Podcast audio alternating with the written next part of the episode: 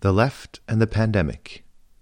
Luciana Castellina in conversation with Harris Golemis. A recording from the 9th of April 2020 from the series The Left Reflects on the Global Pandemic by Transform Europe.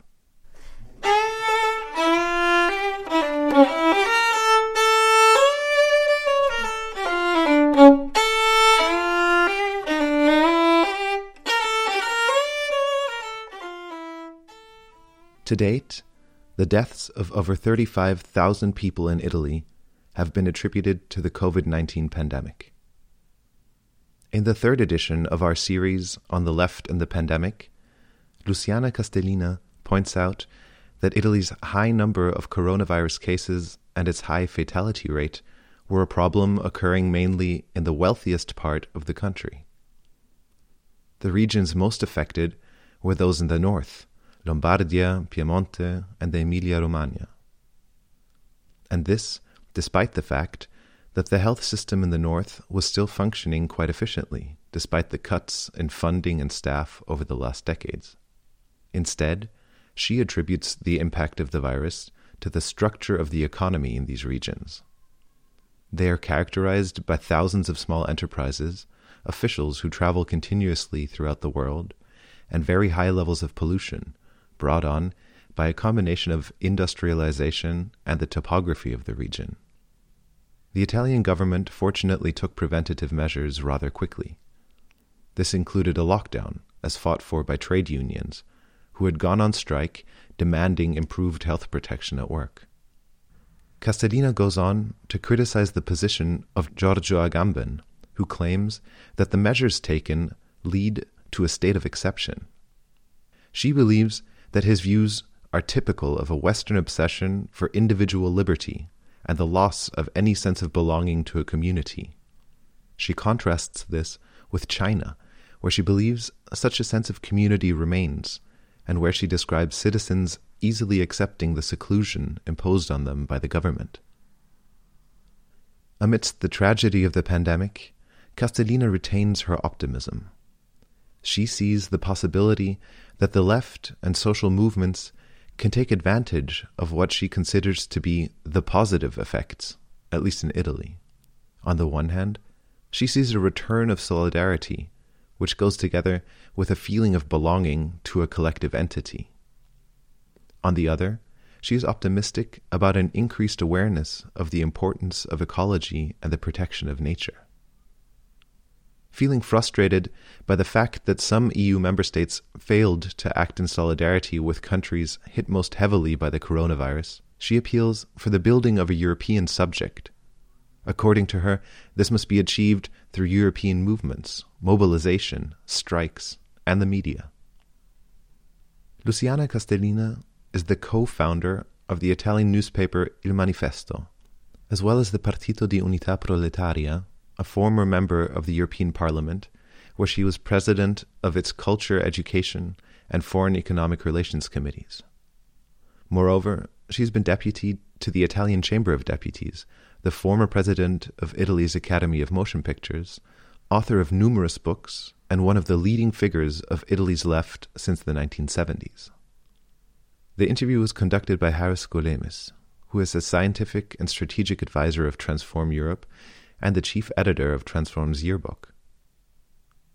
The discussion was moderated once again by Angelina Giannopoulou, who is a political scientist and facilitator of Transform Europe in the program Strategic Perspectives for the Radical Left and European Integration. The Mosaic blog is delighted to collaborate on this podcast with Transform Europe, a network of 35 European organizations in 22 countries active in the fields of political education and critical scientific analysis. The Transform Network is the recognized political foundation of the Party of the European Left. After the outbreak of the COVID 19 pandemic, the series The Left Reflects on the Global Pandemic was launched, in which various befriended intellectuals were asked to share their reflections, assessments, and proposals regarding the crisis. Over the following weeks, all further editions of this series will continue to appear here on Mosaic Podcast. I'm really happy to, to meet again uh, Luciana, even in this awkward uh, situation. And I hope that we will have uh, a nice discussion. Um, I start immediately with the questions so that we have time also from for interventions from the part uh, of uh, people who attend this uh, Zoom discussion.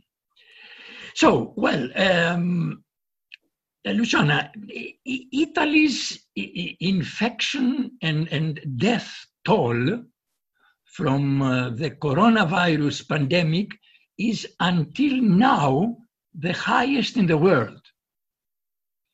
So, no, sorry, uh, well, it is. No, no, no, no. Uh, the United States is is uh, curve is rising faster, but Italy has still the biggest number, uh, especially if uh, you count uh, you count the number in terms of a hundred thousand every hundred thousand people in terms of the population, and it, it, it's a very big number anyway. I mean, let's not stay in in, in numbers. Uh, I would like to know which your views on the reasons uh, of this catastrophe. Um, is, it, is, it, is it because the government was late to impose a lockdown uh, as opposed to what the Austrian and the Greek governments did, for example? Uh, together, of course, with the fact that in Italy, as in all European countries, the health system is underfunded and understaffed after, after a, a, a long period of neoliberal policies. What is your view on that? No, but uh, I think that it uh, has been a wrong impression in Europe about Italy because I keep receiving letters from France uh, or from England uh, for praises, and even from the United States until a few days ago, saying, "Oh, you're Italian," and so on. In fact, we felt much more secure because uh, in Europe, in, in, in, reality, we have been the first to apply a very strict, very strict rules. Uh, I mean, the, um, we were forbidden to go out of the house already from the beginning of March what we had is that in Italy was the first big infection which arrived.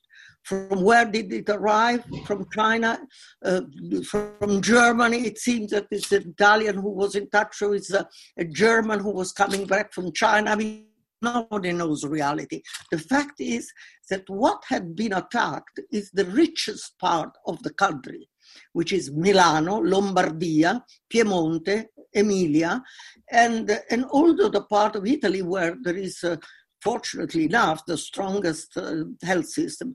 The Italian health system has been uh, has suffered cuts of financement uh, in the last decades, uh, very heavy, like all over Europe, but is altogether a, a good system. It's a very large system. I mean, what it's uh, covered uh, is, is a lot. So it reacted also with quite good efficiency, although it was very difficult to find a series of, uh, of, what is needed to, to, to, to breathe and uh, uh, to cover your mouth and so on. But I must say that it's also very. It, it, nobody expected such an epidemic event, and no hospital keeps uh, so much stuff for something which usually is not so necessary. So there is something strange uh, of what happened in, in, the in this region.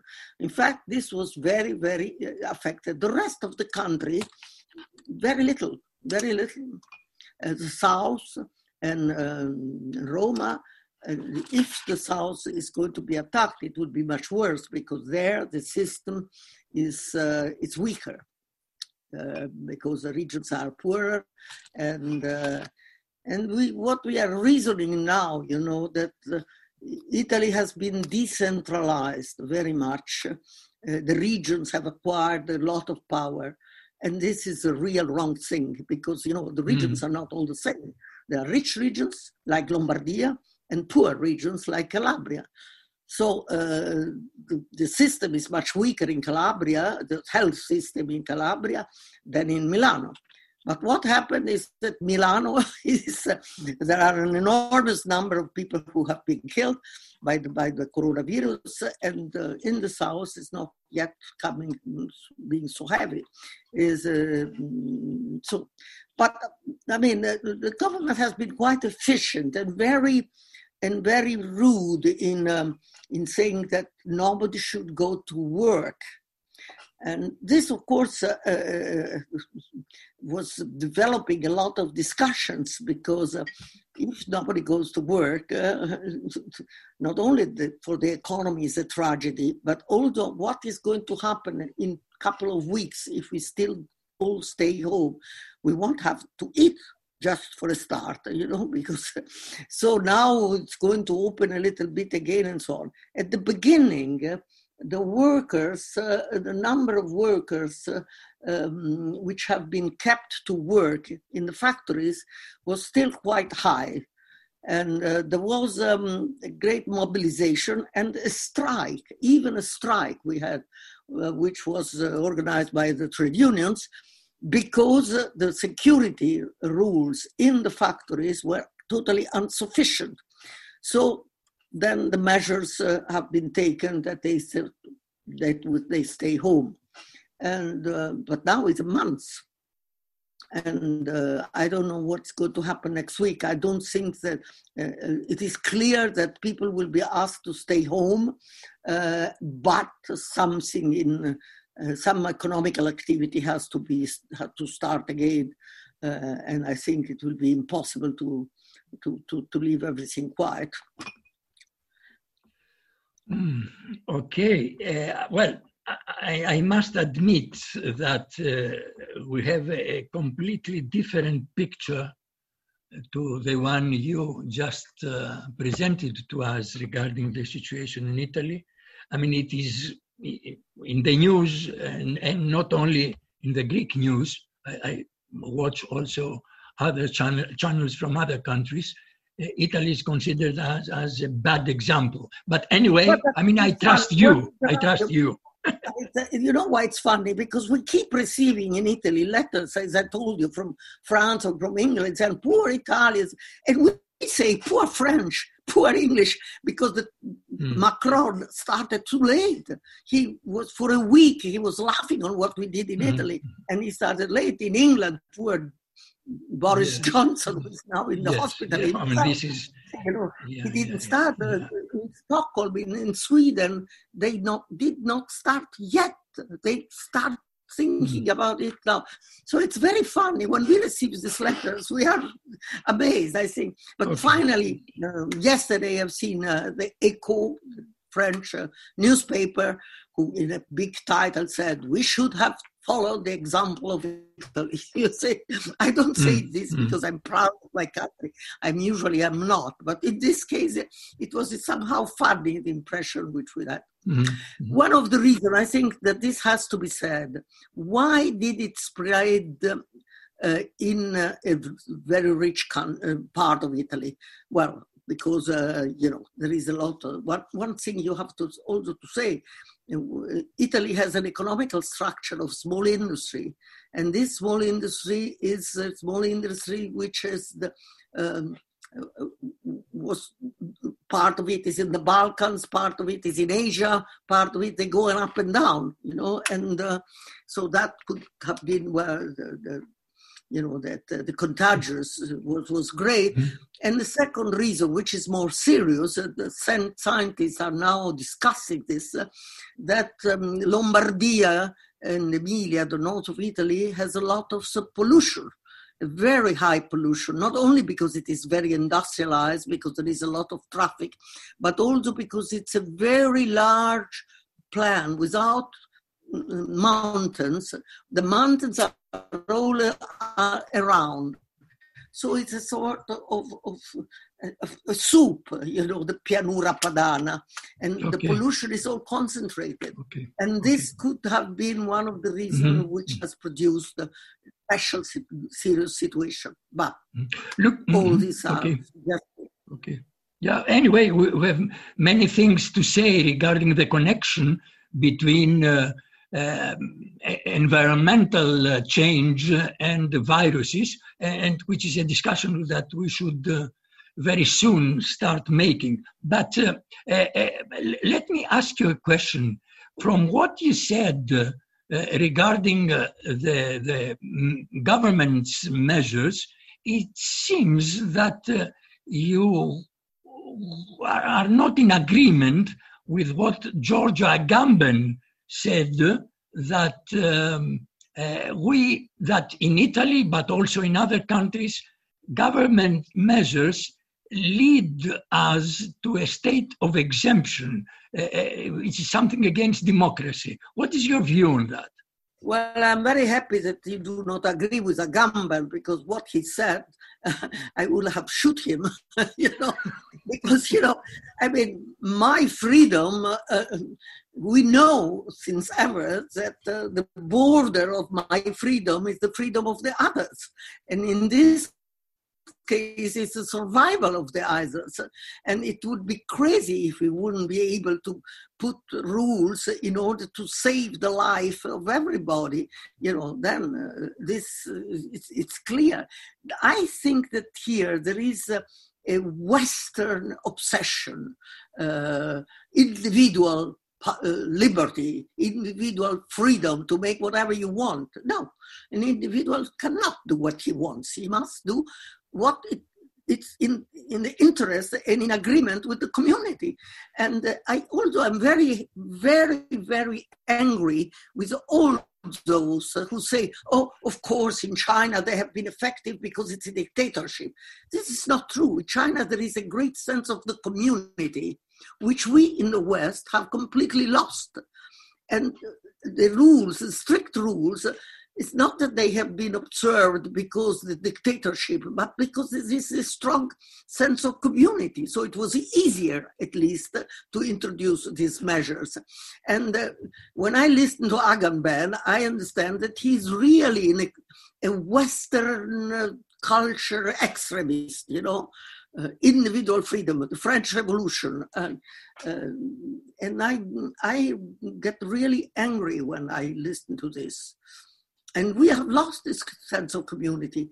And one of the nine interesting things which we have discovered with uh, the coronavirus, I would say that I will say, uh, I will thank coronavirus because it has bring, brought back a sense of community and solidarity which mm-hmm. we had lost. One of the worst things which happened, occurred in the last decade is this awful individualism of everybody. I do it for myself. I, I will be able to come out of difficulties by uh, alone and so on. The loss of completely loss of the collective dimension. And this, I think, uh, is at the origin of a very deep crisis of democracy in Europe, because without a sense of the, collect- of the collectivity, you can't be somebody of the left. I mean, the first step to be a leftist is to think that there is somebody else near you and that you have to think for him and for you. And uh, so and this instead happened, and that's uh, you know it, it was it, it's, it's just as uh, everyone had rediscovered the fact that you are nothing without social relations. And you exist only because uh, you are recognized by others by the other. And uh, this is very positive. positive. And also you know what has been discovered? Every one of us forgot that we li- live because there is somebody who makes bread, somebody who makes the salad, somebody who brings uh, you things home, and so on. And we completely depend from this very highly organized society. And uh, and this, I think, it's a, a, very positive thing. You know, I won't mention an Italian priest uh, who was one, uh, I would say we consider him one of the uh, uh, thinker of 68. He died, unfortunately, in 68. But he, he says in one of his letters, um, uh, I discovered that my problem is the same problem as the others have and to solve this problem alone is uh, somebody who is really not only selfish, but somebody who wants to keep the money only for himself and so on. And to solve instead the problems with the others is politics. Is politics. And politics, for the first thing, is considering yourself part of a community. And um, and this has had a lot of results. There is an unbelievable mobilization in Italy. I, I think all over a bit, not only in Italy, in Europe, but uh, unbelievable. Here we uh, people organizing themselves to help the poor people, those who don't have a house, the old people who cannot come out and cannot go uh, and need help for everything.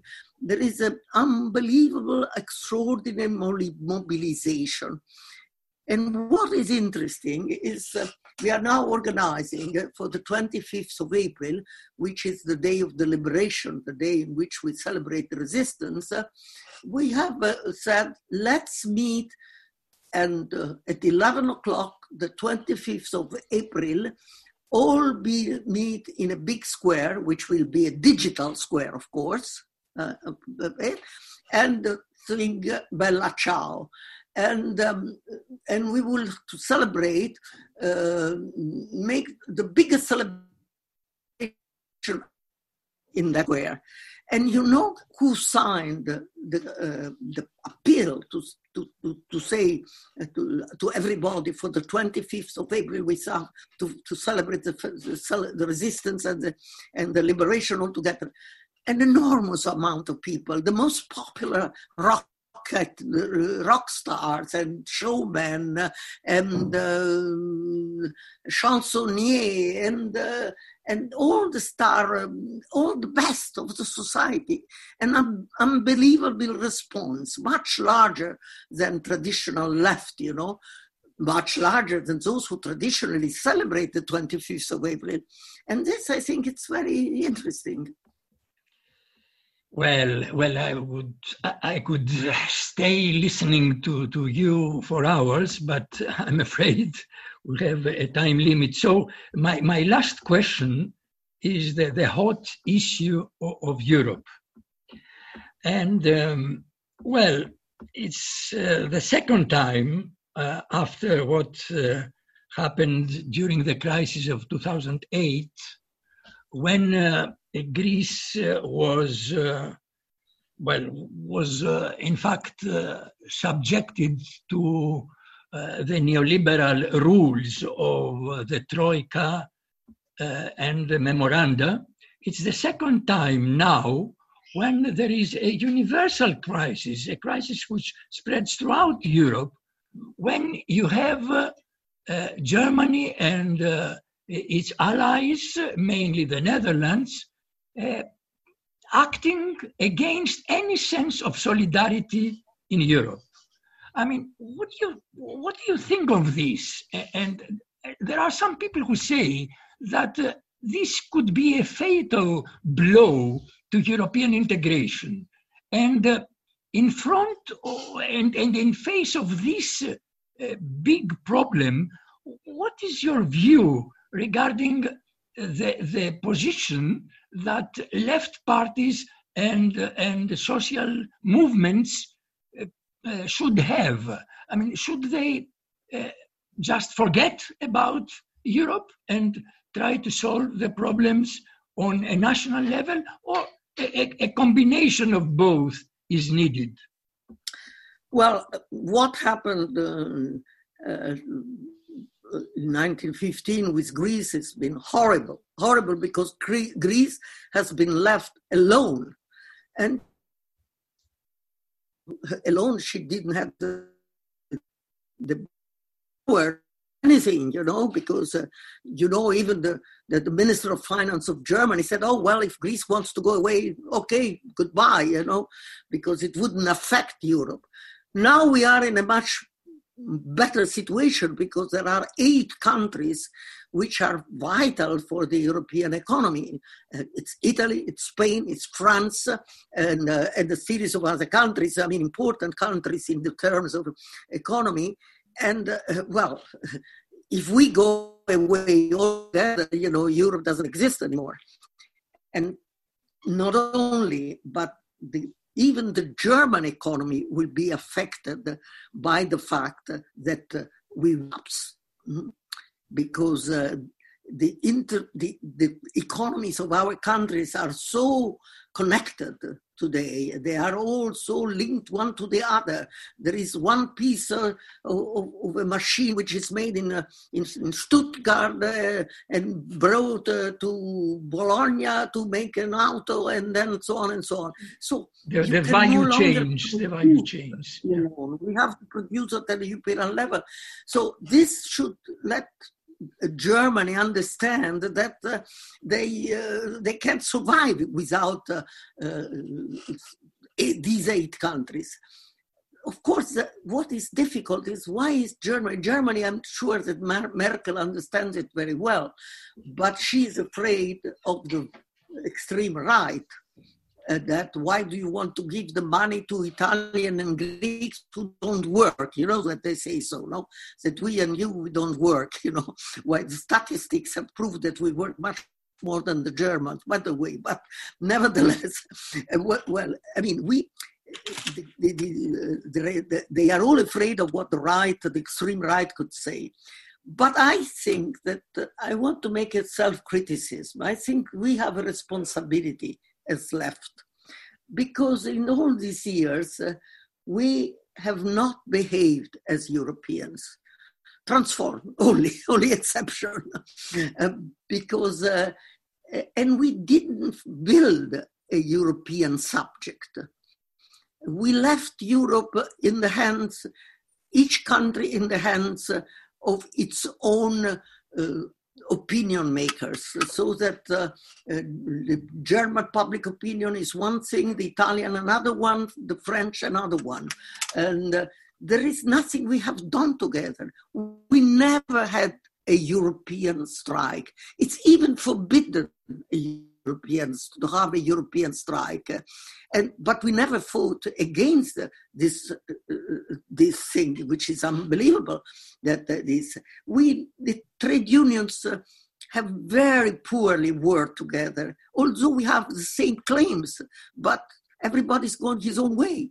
Um, we do not have medias. We do not have common medias. Uh, in Italy, Repubblica, which is speaking always about Europe, Europe, Europe, but it made uh, uh, special issues uh, every month about uh, another country, and this was United States of America, not uh, uh, to publish uh, Le Monde or to publish the Süddeutsche Zeitung. So we didn't we didn't build a European society. We left Europe in the hands of bureaucrats and of the leaders of the governments, and we didn't. And we know that the public opinion is a great strength, and we democracy can survive without the strength of public opinion. But we allowed this public opinion to be uh, fragmented and uh, therefore uh, useless. And I think that we have to learn this lesson. You know, I am sure, uh, I believe in what uh, Etienne Balibar says uh, when we talk about Europe. Uh, and Europe, as it is, is very bad. It is. I don't know what will come out tomorrow from the meeting, and uh, it, it, it's still uh, this Maastricht Treaty is horrible, and I mean, it's not a good thing. But it's we have a major problem. We are unable to control decisions which are taken at the global level. What is happening is that we are deprived of power uh, because there was a sort of privatization uh, of the legislative power. When I see that the Bayer bought Monsanto, two big, big uh, firms which are producing uh, something which is vital for us, for our food. And these two, this agreement was made in a private way. One firm bought the other one, and they can impose uh, they have a power which is 75% of the market control on this. And this decision was taken at the private level on the market uh, at the global level. And neither the Italian parliament uh, or the national parliaments nor the European parliaments had any control on this. So one problem is how do we recover a political control on the decisions which count? At a global level, I think it's impossible. I don't think we could ever make a parliament with Chinese and Brazilian. It's already difficult to make it with Lithuania. it's so impossible.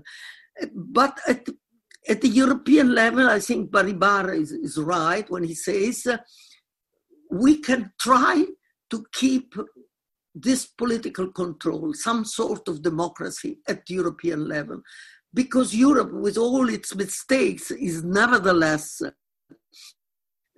the place where there is the highest level of um, individual and social uh, rights. And um, this is the reason why I want to keep Europe. I'm sure that uh, uh Europe could never be, could never achieve, uh, for instance, a reduction of the time of work which we should have. But each of our country would never be able to do it alone because we won't be able to compete. But with the strength of an important continent like Europe, if all Europe is taking measures, this can resist the competition at the world level. And so it's a stronghold. We need it because uh, without the strength of Europe, each of our country, it will be completely lost and in the hands of uh, the global market with no political control whatsoever. This is the reason why I think that we have to try and try. And uh, because, yes, we can say no, go to hell and go away. But once we go away, we will be weaker, not stronger. So we have to fight. We have to fight. And um, which is difficult to fight, fight these conditions. Also because there is one thing I want to say, is, although it is not a question you raised me. Um, when a, a, catastrophe like this epidemic uh, uh, arrives, um, we, it's naturally not to think anymore to the history of the civilization, of our history. We immediately think at nature. Nature is coming out as the, with a priority it's something which was said by George Sibbald. I don't know if you remember. It wrote it in the one mm-hmm. his last book. Uh, when come when a catastrophe comes, uh, uh, an epidemic is a catastrophe.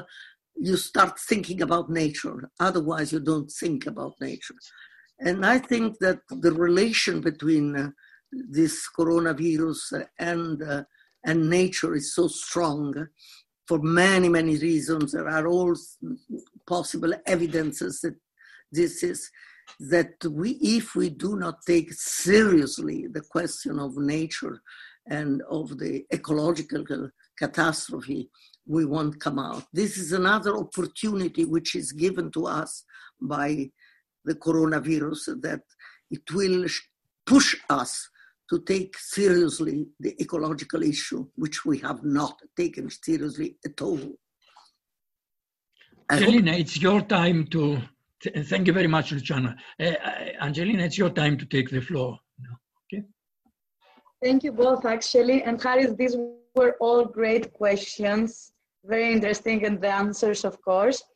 I will start with a question that came to me by email some hours ago.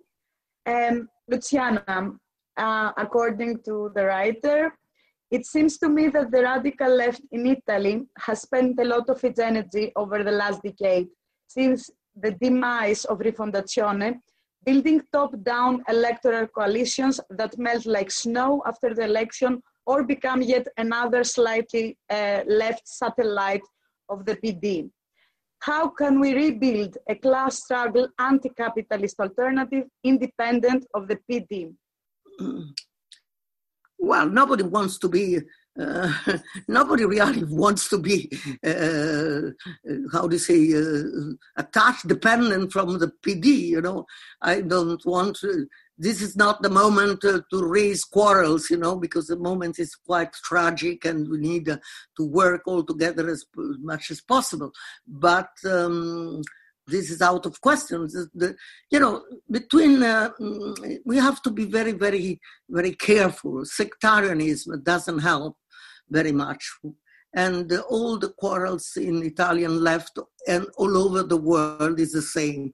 If you have to be to keep uh, uh, close into your own uh, uh tower and or instead if you keep if you go on trying all the time to give new expression to society in which we could find build uh, anti-capitalistic left but you know an anti-capitalistic society needs a long process, a very long process. It's not something you can declare and something can happen with an electoral, an electoral victory.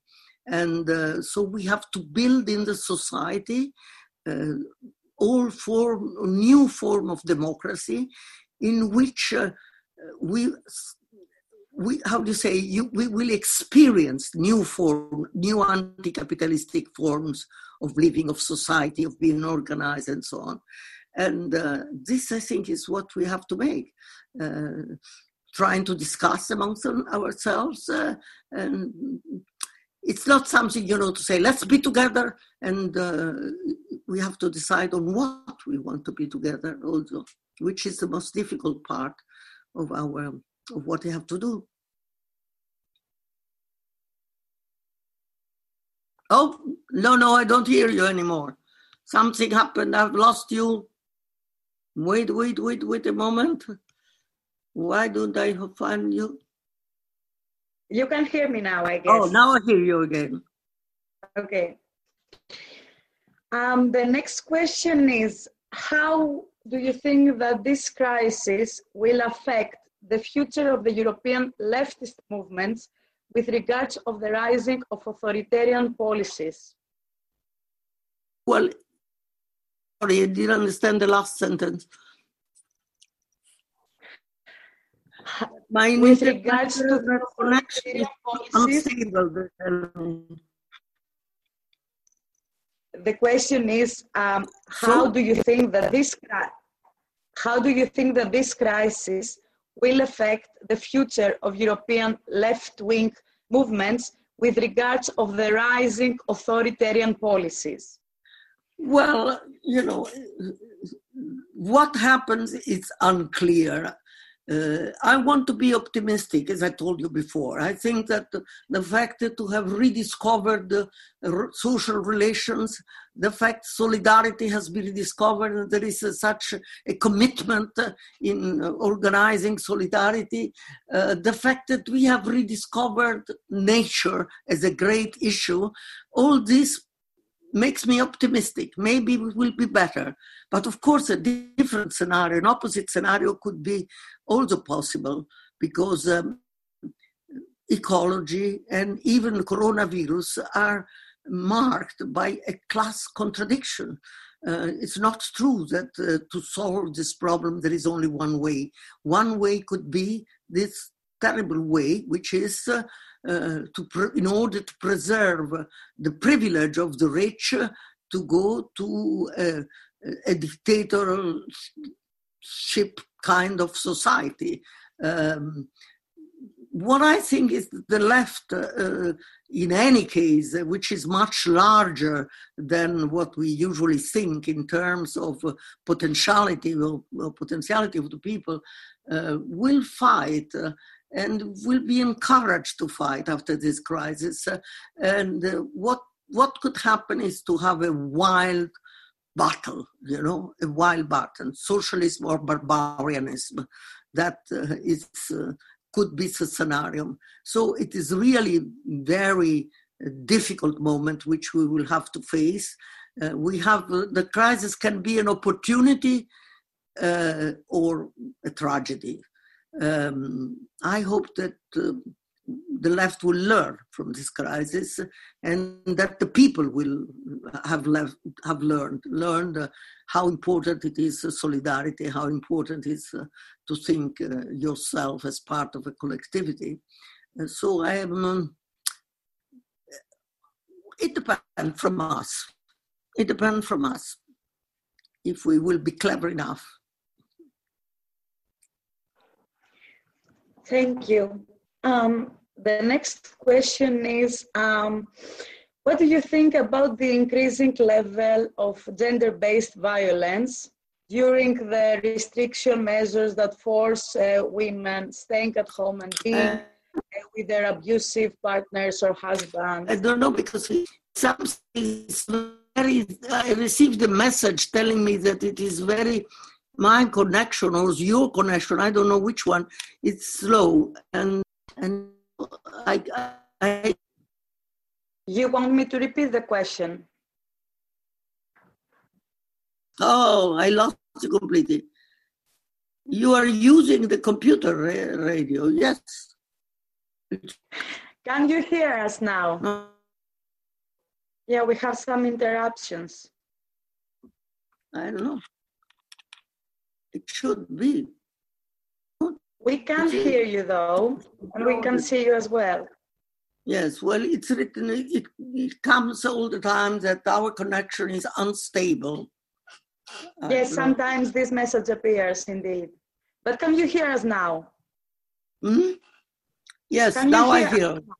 Yes. The question was about um, the the increasing levels of gender-based violence um, during this period since people are forced to stay at home and that means that women uh, are forced to stay at home with their abusive partners husbands etc I'm I'm I'm afraid I didn't because it was interrupted. well, say it in two words, so maybe I will understand. Okay, your take upon the rising level of gender-based violence during this period. Oh, see, I'm sorry. Now I understand. Well, of course, because if you close, if you are close at home, you know, and you, and uh, with no, and uh, with a with a husband and uh, children, uh, it's it's very easier that men become violent, and uh, you know, at least when they are going out from the home. You have uh, uh, some quiet life uh, for at least uh, eight hours a day, nine hours a day. And now that they, this reclusion uh, is terrible, and there are the cases of violence against the women in this period is very high.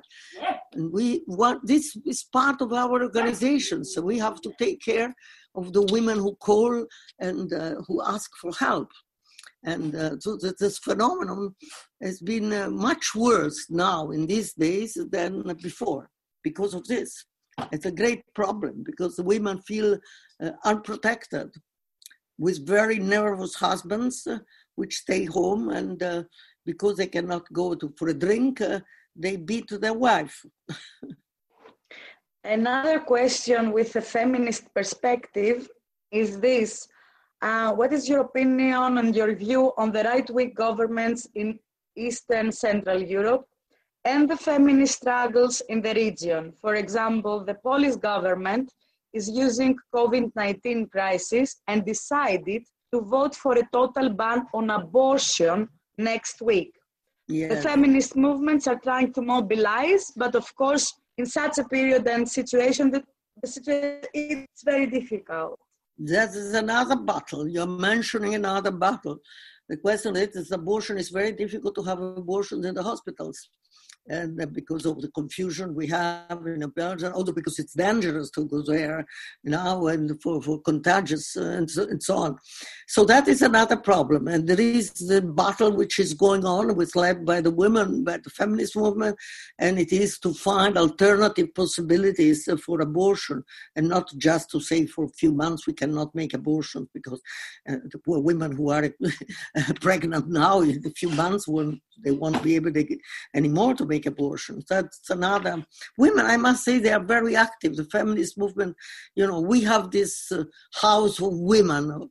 Um, in every town, there is more or less one house of the women, and they are all very active because the problem is very uh, difficult, you know. And uh, and then the children are at home, and what and usually, of course, uh, even if the wife and the, and the husband and, and, and the man have to go to work, it is clear that is are the women who won't be able to go because the children who are not going at school, you cannot leave them alone at, at home. That's another problem, enormous problem. And the schools won't open again next until next September, October. And uh, so, as usual, the women are those who are suffering more. But uh, I am, um, that's true, but I am also convinced, you know, that the women are, is the only revolution who is winning at the moment. Uh, and it is an anti-capitalistic revolution, this too, you know. And uh, the American feminist says uh, uh, uh part, uh, capitale patriarcato uh, sono fratelli criminali. So they make capital and patriarcato. I don't know how to say it in English. You know, are the enemies. Um, so I am very, I am very um, optimistic about the women movement. I think it's the only movement who is winning. And when did it happen in the history that women were believed? And the American women's they were able to destroy the strongest man in Hollywood. And they were trusted, believed. It never had happened. Can you imagine this 10 years ago? Uh, they would have said, Oh, you're crazy. What did they? Instead, they were. And I'm also sure that the, the number of victims uh, of women uh, killed by men is not because poor women they are frail and weak but it is because men they cannot stand the fact that women are getting strong. And if you look who are the women who are killed, they are also always women who have decided to leave that man, who have decided to have their life decided by their own, and to want to be free, and to want to have their career, and so on. These are the women who are killed, which means uh, that men have still the strength but they have no authority anymore. They are in total crisis because the women are getting stronger. And, um, eh, and the fact that they get stronger leaves them uh, in total confusion. And so they kill the women, but they kill the women because they are afraid of the women getting strong. Don't you think so? So it's, there is no revolution without bloodshed, we know. Lenin was saying that it's impossible to have a revolution without blood. And uh, the revolution of women, which is the most complicated and the most radical in history, uh, we have to know that we won't win without blood. We like it or we don't. Whoa. okay, thank you for that. Um, the, the, the next question is well, you mentioned uh, in your answers to Harris that um, now we have um, a new wave of solidarity emerging, etc., and we need to remember this also after this crisis.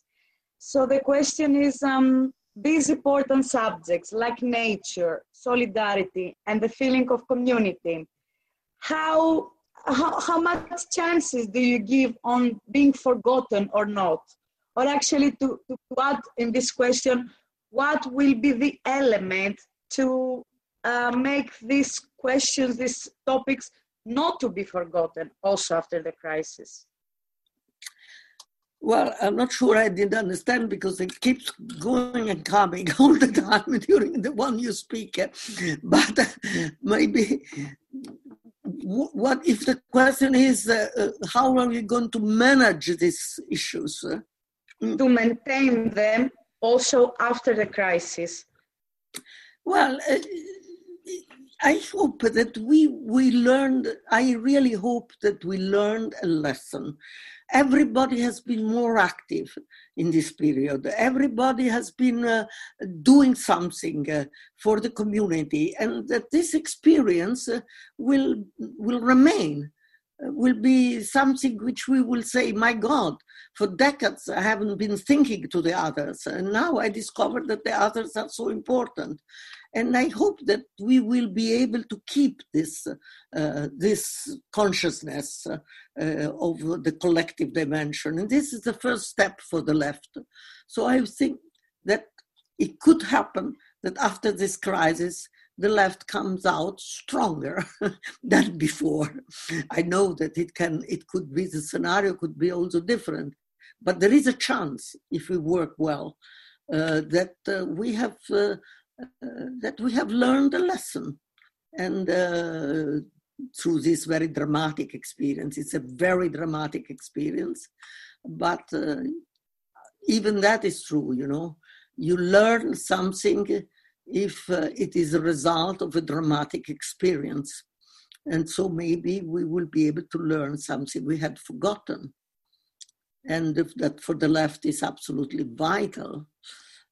Uh, and the weakness of the left uh, was uh, also the result of uh, of the fact that we had lost this dimension, and uh, you know it is. Um, is that's not so easy, you know, because when we speak about anti-capitalist revolution, anti-capitalist struggle, we have to admit that and precisely when this crisis arrives, you think about that, that capitalism exists outside us. We are part of, the non, of a capitalistic system, which all the horrors of a capitalistic system. But a good piece of capitalism is also inside ourselves. It has gone deep into ourselves. How, how will we be able not to, to, to, to, buy all the stupid things who are in the supermarket and go back to a life which is much more intelligent and think that resources should be spent for uh, health, for uh, school, university, research, and that we have to give up, give up a source of it's, it's, it's an enormous, an, enormous kind of needs and of uh, of, of, uh, things we we think that could make you happy, and instead are only stupid. I'm not sure it is going to be easy. We have to fight with capitalism, which is inside ourselves. And uh, we have uh, finally uh, somehow, you know, brought into ourselves all the horrors of the capitalistic system. And uh, I, it's enough to look at the supermarket, you know, all these thousands of products completely useless in which resources are spent because instead of uh, spending the money for the hospital. And then you yourself if you the, the grandfather gets ill and you don't know how to put him your life is ruined because you have to take care of the grandfather you know and uh, your life and but uh, so what you know well i think that it may help us to rethink also the way to redistribute the resources and accept a series of rules which uh, we have forgotten um, the last question I have in the box, um, all, they all appreciated um, what you said regarding a European uh, strike. So the question is, how can we organize a common European strike effectively in the future? Well, to take care really to build a, a European society. I repeat this. Uh, we cannot believe, we cannot think that Europe will change because there will be a reform of the Maastricht Treaty or a reform of the parliament. Uh, uh, we will change Europe if we build a subject uh, when I say a subject who wants to, who is, is, operating at the European level together, we need European unions, we need European movements, we need European struggles, we need European strikes, we need all this. If we do not work, if we allowed uh, you know, the, the, in Germany, a right who says that Germany should not uh, Uh, uh, help uh, the Italian workers or the green worker or the Greek workers, uh, and that they convince the workers of Germany that this is that you there shouldn't be a solidarity, then we are lost. You know, uh, the working class used to speak about international uh, proletarian internationalism. And uh, I'm not so sure that we were able to build a European internationalism, uh, proletarian European internationalism. Uh, we have to build it. We cannot expect that this will be uh, decided at the table, around the table of the Commission in Brussels. And, um, and this we have done very little in this respect up to now, you know. And uh, it's true that uh, the movement have been quite active at the time of the Greek crisis. There has been solidarity of the society, uh, not of the governments. There was no solidarity of the European governments, also these of center left governments. They haven't been at all. But at the social, at the, at the level of the movement, yes. You know, I remember uh, all the people who arrived to Athens to uh, give solidarity to to Greece, uh, to Cyprus, uh, to, to, the government, and so on. There has been a moment of, of mobilization. And we should go on. Thank you very much. We have five minutes, so I also have a question, and it's it is so bound with what you said right now. Um, since the beginning of uh, 2008 crisis, the European people got extremely disappointed by the European Union, to say the least, uh, because they are also very frustrated. And they all, I think, become very detached from the whole European integration project. Now, uh, during this period, we again face a crisis of the European Union, and European people see that. See that they see and feel that there is no union at all, actually. They don't feel that they really belong, uh, them and their country, to a greater union and international power, so to say. How can we, um, I mean, how can the left, the European left, um, try to bring people back to this um, type of internationalism, to this European, so to say, uh, citizenship, while um, the European Union institutions continues to act like that, and how also the left uh, as a whole can find a balance, because within the left we do have uh, many contradictions upon this point. And um, there is a part of the left that says that we, we are, of course, with um, international solidarity, we are, of course, with the solidarity of the European people, but that does not mean necessarily that we are also for the European Union. So how also the European left can find a balance among the, uh, its position uh, and find at least some common ground uh, for a strategy, at least in the mid-term, if not the long term. You see, I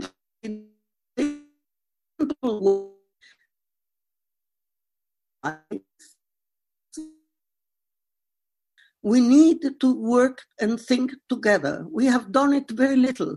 Uh, the European left-wing parties, uh, they never meet seriously. No, mainly there is always a very formal uh, meeting. we should instead uh, start thinking and working together and work at the level of society. Uh, we, this is the only way we have because I think we need to save Europe because without Europe weaker. Uh, but this Europe we haven't built it yet. Uh, it's it's unbelievable that we still uh, ha- have uh, you know uh, this uh, suspicion between oh the or the, the, the, the Greek or and so on. We we have to to overcome this. Uh, this is terrible. And uh, so I think Transform. Transform is a good initiative because it's trying to keep uh, the party of the left together, uh, to start thinking, writing, knowing what each, each other. And we should multiply this at the whole level of society. And, um, and I don't think there is a, no other way. And, uh, and in you, you see, for instance, I make you an example. In Italy, we have, but I believe you have it also in Greece or in Austria, uh, that uh, mm, in uh, all every small town or big or small town, you find a placard at the entrance of the town which says that this town is um, uh, together with another town, gemellata. How do you say gemellata? When you twins, it's twinned with another town well, and sometimes the two towns meet. And what it is, the mayor arrives with the flag of the town, and then there is some music, finish. I think that we should start using these twins in order to exchange really, have a common and and and you know uh, uh, a, a, day a, permanent uh, knowledge of what they do. This is the way to start it. I, you know, one of the good things in Europe is students who go around universities and learn how to become European. That's it's one of the good projects of Europe which has been working. I would like to have Erasmus uh, for uh, those who collect the garbage, how do you call it? Uh, the they collect the garbage, yes? Erasmus for them. Why shouldn't we have an exchange? I see for uh, with the town uh, which sends uh, the collector of garbage uh, of Roma in Lione. Uh, by the way, you know that the problem of garbage is one of the problems that we have all over the world, but in Europe very much. And and why don't we have to exchange experience? How do they solve Vienna, uh, and how do we solve it in Roma? When do we start exchanging experience? And then then Europe should could be stronger, you know. So my slogan is Erasmus for the garbage collectors. Spazzini, we say. I don't know the term. Thank you, Luciana. It is always a pleasure listening to you talking about anything. Uh, okay, our event has already finished. Thank you all for attending. Thank you so much, Luciana, for accepting our invitation. I still very unsatisfied and very severe face of Haris. Please smile. Smile, okay. Haris. Thank you, Haris, for the great questions Very serious. and so also, we thank all the people that uh, posed questions. So, Angelina, thank you very much. And thanks uh, to Barbara and thanks uh, to everybody. And um, and let's make a big. I would ask Transform that when the coronavirus is finished, you organize a big party so that all the branches of Transform around, around Europe, we all come with a bus and we make a, a video party with a lot of people. Okay?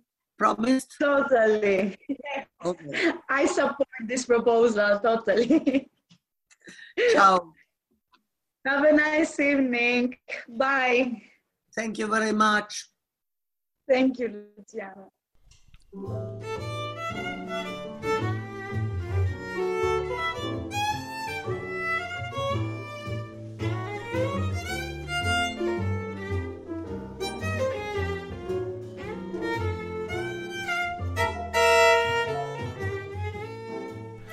Mosaikblog sowie dieser Podcast entstehen eigentlich hauptsächlich aus unentgeltlicher Arbeit. Wir sind allerdings auch spendenfinanziert. Unter www.mosaik-blog.at unter dem Reiter Spenden gibt es die Möglichkeit, einmalige Spenden oder auch Daueraufträge einzurichten. Und die, die gerade finanziell gut dastehen, könnten sich überlegen, vielleicht noch andere linke Medien etwas zu fördern. Um 120 Euro gibt es beispielsweise ein Förderabo für den Augustin. Oder aber auch die Anschläge lesen sich wirklich gut. Unser Jingle stammt von der hochtalentierten Sejin Jeon, deren Interpretation des Jazzklassikers Summertime wir auch hier im Abspann hören.